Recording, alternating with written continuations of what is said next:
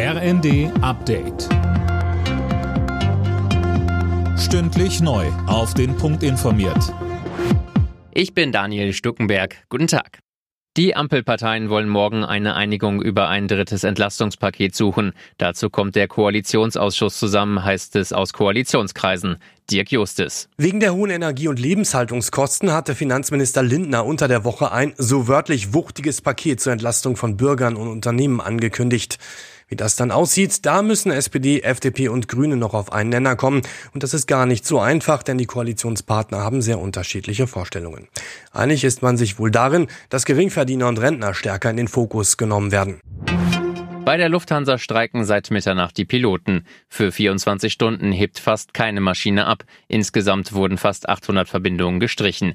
Die Pilotenvereinigung Cockpit will so 5,5 Prozent mehr Geld und einen automatischen Inflationsausgleich durchsetzen. Bei der Fluggesellschaft hat man für den Streik kein Verständnis. Sprecher Andreas Bartels sagte im zweiten. Wir haben jedem Piloten 900 Euro mehr im Monat angeboten. Das ist eine gute Gehaltserhöhung, insbesondere am unteren Gehaltsrand für die Piloten. Die Experten der Internationalen Atomenergiebehörde haben damit begonnen, das AKW Saporischja in der Ukraine zu untersuchen.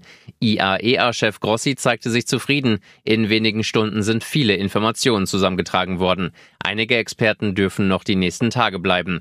Die IAEA will allerdings eine dauerhafte Präsenz. Das AKW ist unter russischer Kontrolle, wird immer wieder beschossen. Moskau und Kiew machen sich gegenseitig für die Angriffe verantwortlich. In Berlin öffnet die Elektronikmesse IFA heute auch für Privatpersonen ihre Tore. Bis Dienstag präsentieren über 1100 Aussteller unter anderem Unterhaltungselektronik. Zu den Trends der diesjährigen IFA gehören etwa vernetzte Geräte und künstliche Intelligenz. Alle Nachrichten auf rnd.de